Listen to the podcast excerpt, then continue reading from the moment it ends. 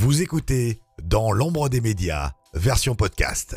Salut et bienvenue dans L'ombre des médias, votre podcast qui vous emmène dans les coulisses de la télévision.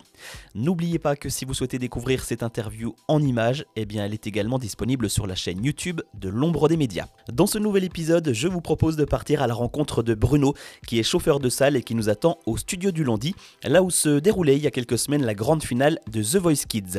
Et justement, eh bien je vous donne d'ores et déjà rendez-vous très prochainement pour un nouvel épisode dans lequel j'aurai le plaisir d'accueillir Didier Fraisse, réalisateur producteur et à l'origine d'une nouvelle chaîne éphémère 100% interactive, la Pop-up Channel Buy. En attendant, on part tout de suite retrouver Bruno. Bienvenue à vous dans l'ombre des médias. Interview. Immersion. Reportage. Ce que vous ne voyez pas se cache dans l'ombre des médias. Donc bonjour Bruno et merci de nous recevoir aujourd'hui pour nous parler de ton métier de chauffeur de salle. Salut Laurent, bah, je suis euh, ravi d'être à tes côtés et de pouvoir répondre à tes questions. Et justement, à quel moment est-ce que tu t'es dit je vais devenir chauffeur de salle? Euh, Un métier finalement pas ou très peu connu des téléspectateurs alors j'ai commencé moi dans, l'animation événementielle et euh, j'ai rencontré euh, une personne parce que je venais toujours sur les plateaux télé, toujours en radio, etc. Et j'ai rencontré un monsieur qui m'a dit mais j'ai quelque chose pour toi en chauffe de salle, je ne savais pas ce que c'était. Et on a testé et effectivement ça m'a plu. Donc après euh, bah, de fil en aiguille j'en ai fait de plus en plus. Et justement il n'existe pas de parcours ni d'école pour devenir chauffeur de salle. Quel était ton parcours à toi pour aujourd'hui travailler sur des gros barnums comme The Voice par exemple? Alors le, parcours, euh, le parcours, ça a été de l'animation en club. Je dis beaucoup à, il y a des personnes qui me demandent, je veux commencer en chauffe de salle, et des, jeunes qui ont 18-20 ans, pas loin de moi, tu vois, au niveau de l'âge. Et justement, ils me demandent euh, ce qu'il faut faire. J'en dire de partir en club de vacances. Qu'en club de vacances, on rencontre des gens et on peut se planter. C'est-à-dire qu'on euh, va faire des spectacles, on va présenter des choses et on a le droit de se tromper. Donc c'est un, moi mon parcours, il vient de là. Après, j'ai rencontré quelqu'un qui, en gros, est devenu champion olympique en judo et qui m'a emmené dans ses animations événementielles l'animation événementielle. Et puis plateau télé, enfin tout ça c'était un petit peu lié, mais euh, en tout cas le parcours il est parti, euh, parti des clubs de vacances. Et du coup, après les clubs de vacances, tu t'es retrouvé en télévision. Est-ce que tu peux nous citer quelques émissions sur lesquelles tu as travaillé ou tu travailles encore aujourd'hui? Alors évidemment, euh, j'ai commencé avec une émission qui s'appelait Disney Club avec Billy, qui remonte déjà un petit peu. Donc ça, c'était pas évident avec les enfants, mais euh, c'était une bonne école. Et puis euh, ensuite, euh, bah, avec Jean-Luc Reichmann, notamment sur Attention à la marche, et puis les 12 coups de midi. Et après est venu bah, le temps des, gros primes avec les nouvelles stars, avec The Voice par la suite, et puis Danse avec les stars, et puis plein d'autres encore qui sont, qui sont arrivés au fur et à mesure. Et pour en revenir cette fois-ci au début de ta carrière, est-ce que tu te souviens de tes appréhensions déjà pour prendre la parole en public, mais aussi pour te lâcher et faire que le public s'accroche à ton wagon et puis te suive un petit peu dans, tes délires? Alors justement, c'est ce que je dis souvent. Euh, euh, tu vas l'observer. Je prends toujours la température avant euh, d'entrer dans une salle. C'est-à-dire que je, je, suis dans la salle au même moment que le public entre. En fait, j'ai toujours le même stress, donc je me dis rien n'est gagné par rapport à ce qui se passe, l'actualité, la météo, il y a plein de paramètres qui font que c'est pas gagné d'avance. Et donc euh, voilà, je, je me détends jamais avant, euh, avant une chauffe de salle, quelle qu'elle soit, hein, euh, quel que soit le plateau. Donc encore aujourd'hui, tu ressens du stress avant de monter sur scène, j'allais dire, mais c'est un petit peu la même chose. Hein. Ah, ah, oui, oui, même encore aujourd'hui, je ressens plus que du stress. On va me voir côté coulisses pendant une demi-heure, 40 minutes, 45 minutes, une heure à faire les 100 pas parce que j'essaye d'évacuer le stress et de me, me mettre dans la. Enfin voilà, d'aller vers le public et de me dire il faut il faut les emmener euh, avec une belle ambiance. quoi. Et j'ai vu sur ton site internet que tu proposais des formations pour apprendre des techniques de diction. D'ailleurs, je suis preneur hein, si tu veux me donner un cours. Euh, des techniques également de gestion de stress ou encore de prise de confiance en soi. Toi, de ton côté, comment est-ce que tu as appris euh, tout ça? Est-ce que c'est à force de justement?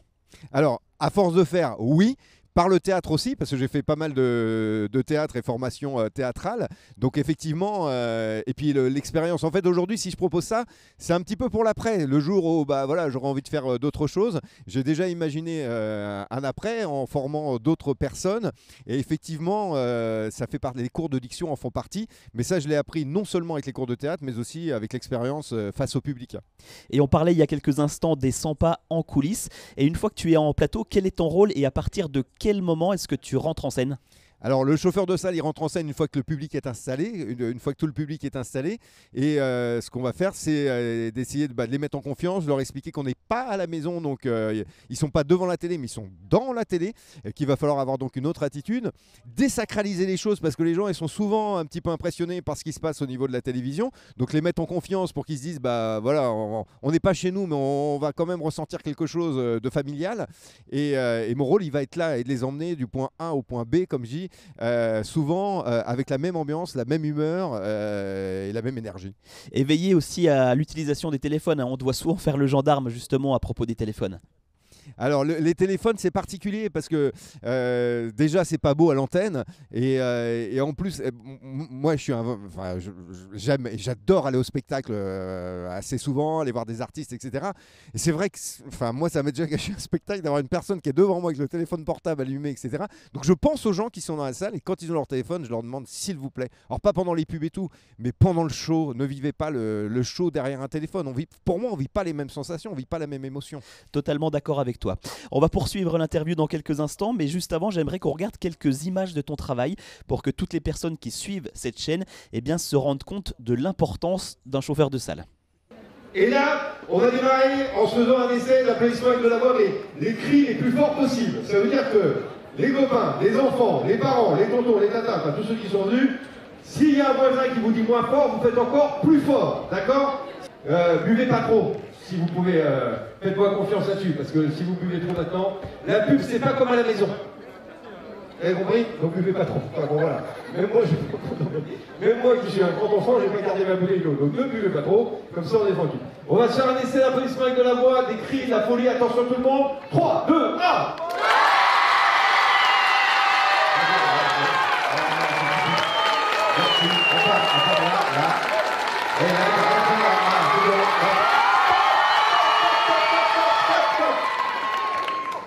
Y a un, des qui commence à chanter ou quoi, que ça crie et tout à fond, hein. d'accord Ah, c'est bien, par contre, il y en a qui croient quoi, vous avez raison.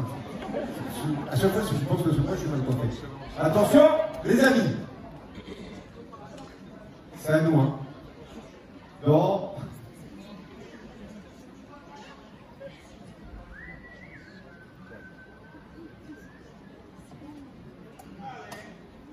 Attention, ça va être à nous, je vous dis. Mettez-moi un maximum d'ambiance maintenant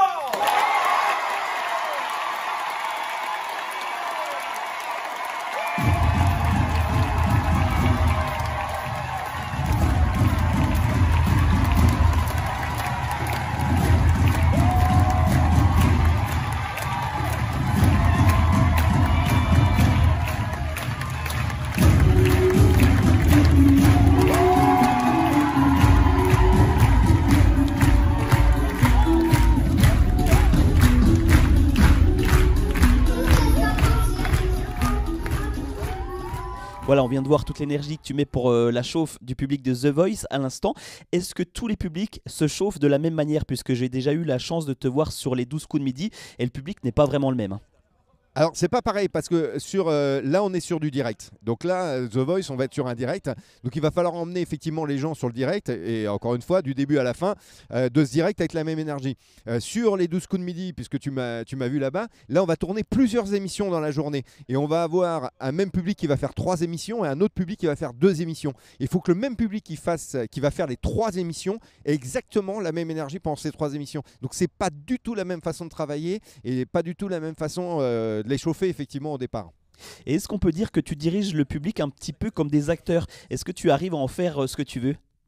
Alors en faire ce que je veux, non, Euh, mais parfois, et j'aime bien, euh, parfois on me dit, tu es un peu le chef d'orchestre euh, bah, du public. Oui, c'est une image qui m'amuse parce que c'est vrai que parfois avec mes bras, j'ai l'impression de battre la mesure, mais c'est un échange avec eux. C'est pas, euh, je les dirige pas vraiment, quoi. C'est vraiment un échange. Ils me donnent parce que je leur donne et ça va dans les deux sens. On vient d'ailleurs de voir quelques images d'illustration.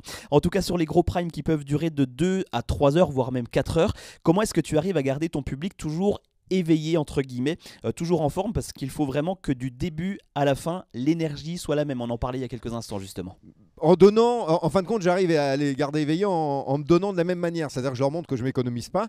Et je sais très bien, euh, quelle que soit euh, la vie qu'on peut avoir, je sais très bien qu'à partir de 22h30, 23h, les gens dans la semaine, ils ont des habitudes et qui vont commencer à fatiguer. Donc c'est là qu'il va falloir que moi je sois vigilant et les emmener jusqu'au bout. Donc je triche pas. Si j'ai un petit coup de fatigue, je vais leur dire aussi. Donc on va, on va s'accompagner. C'est-à-dire qu'eux, ils vont me redonner leur énergie, moi je vais donner la mienne. Et quelque part, on va aller ensemble jusqu'au bout avec euh, quelque chose qui, euh, euh, qui va être quand même très positif. Et on ressort de là, bah, tout, le monde, tout le monde est content. Quoi. Donc c'est vraiment un échange. hein. Et puis tout au long de l'émission, tu reçois également des ordres dans une petite oreillette par l'équipe de réalisation ou de production. Quel genre d'ordre te donne-t-il tout au long du programme? Alors, euh, ce qu'on va me dans les, dans les oreilles, ça va être beaucoup plus. Alors, c'est beaucoup plus avec la script et les scripts en général euh, euh, que j'écoute le plus parce que je vais avoir les décomptes. Par exemple, tu sais, quand on a un sujet sur tel ou tel artiste ou tel ou tel, dans tel ou tel domaine, effectivement, j'écoute les décomptes. À la sortie du décompte, j'envoie les applaudissements ou pas.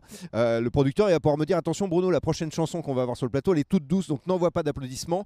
Sinon, on va pas entendre, on va pas entendre si c'est un piano voix, guitare voix. Donc voilà les infos que je vais avoir. Script, producteur, effectivement, et réalisateur également qui va m'accompagner quand il a besoin d'un peu plus d'applaudissements.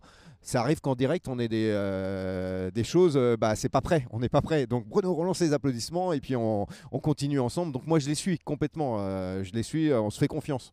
Donc là, tu nous parlais de la script.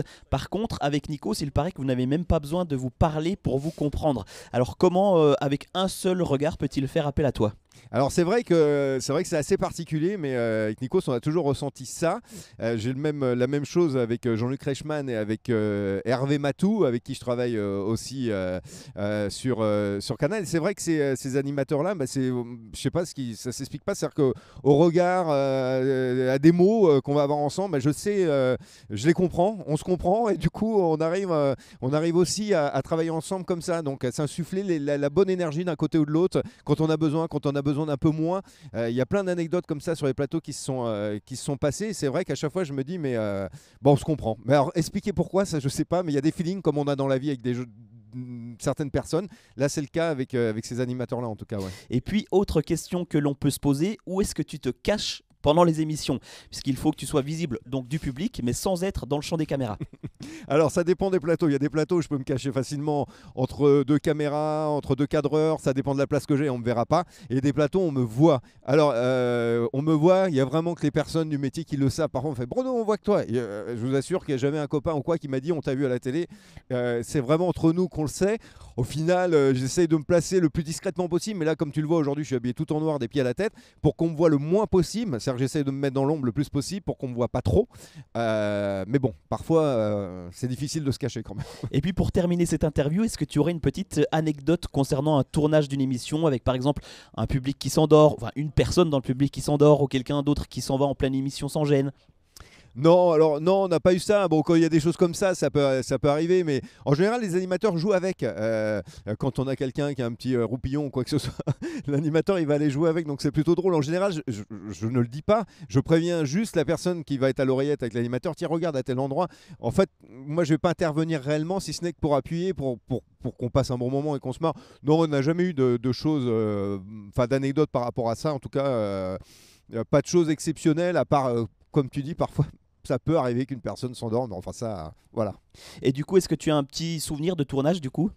Euh, tu veux dire euh, au niveau du public, au niveau des. Au niveau du public, oui, un, un petit souvenir. Bah moi, ce, qui, ce qui me marque toujours euh, par rapport au public, c'est leur spontanéité, surtout ce qui, ce qui se passe avec, euh, avec les artistes. hein. Il m'est arrivé d'avoir des artistes qui, euh, qui sont là, le, personne du public me dit je veux absolument voir cet artiste. On se connaît bien avec certains d'entre eux, donc je leur dis tiens tu peux venir voir, il y a quelqu'un qui est fan de toi. Et la personne au moment où il arrive s'évanouit. Donc ça c'est, tu te dis waouh qu'est-ce que j'ai fait, c'est pas bien. Mais bon en même temps voilà ça fait partie aussi du jeu et, tu te dis ces gens-là ils vivent une émotion qui est, qui est top. Quand on te dit oh vous avez réalisé mon rêve parce que j'ai rencontré un tel, bah moi personnellement je suis content quoi. Et bien du coup, toi, tu auras réalisé l'un des miens en acceptant cette interview, tu vois. Bah écoute Laurent, moi, ça me fait super plaisir parce que j'ai déjà vu des interviews d'autres euh, d'autres personnes que tu as pu faire dans le métier. Je trouve ça, je trouve ça euh, positif et euh, voilà, bah, c'est c'est bien de parler des, des personnes qui sont dans l'ombre aussi. Merci beaucoup en tout cas. Est-ce qu'on peut terminer avec un petit ça suffit Oui. Ah non, c'est pas c'est fini, c'est fini, oui. Et ça, ça tout, le monde, tout le monde le sait, effectivement. Quand j'arrive quelque part, c'est c'est fini, oui. Comme ça, au moins, on sait que j'arrive. Merci beaucoup en tout cas. Merci à toi, Laurent. À très vite. Voilà, on arrive au terme de cette vidéo. On se donne rendez-vous dans 15 jours avec cette fois-ci l'interview de Didier Fraisse, réalisateur aux 30 ans de carrière et à l'origine d'un nouveau projet d'une chaîne éphémère, la Pop-Up Channel By. À très vite dans l'ombre des médias. Ce que vous ne voyez pas se cache dans l'ombre des médias.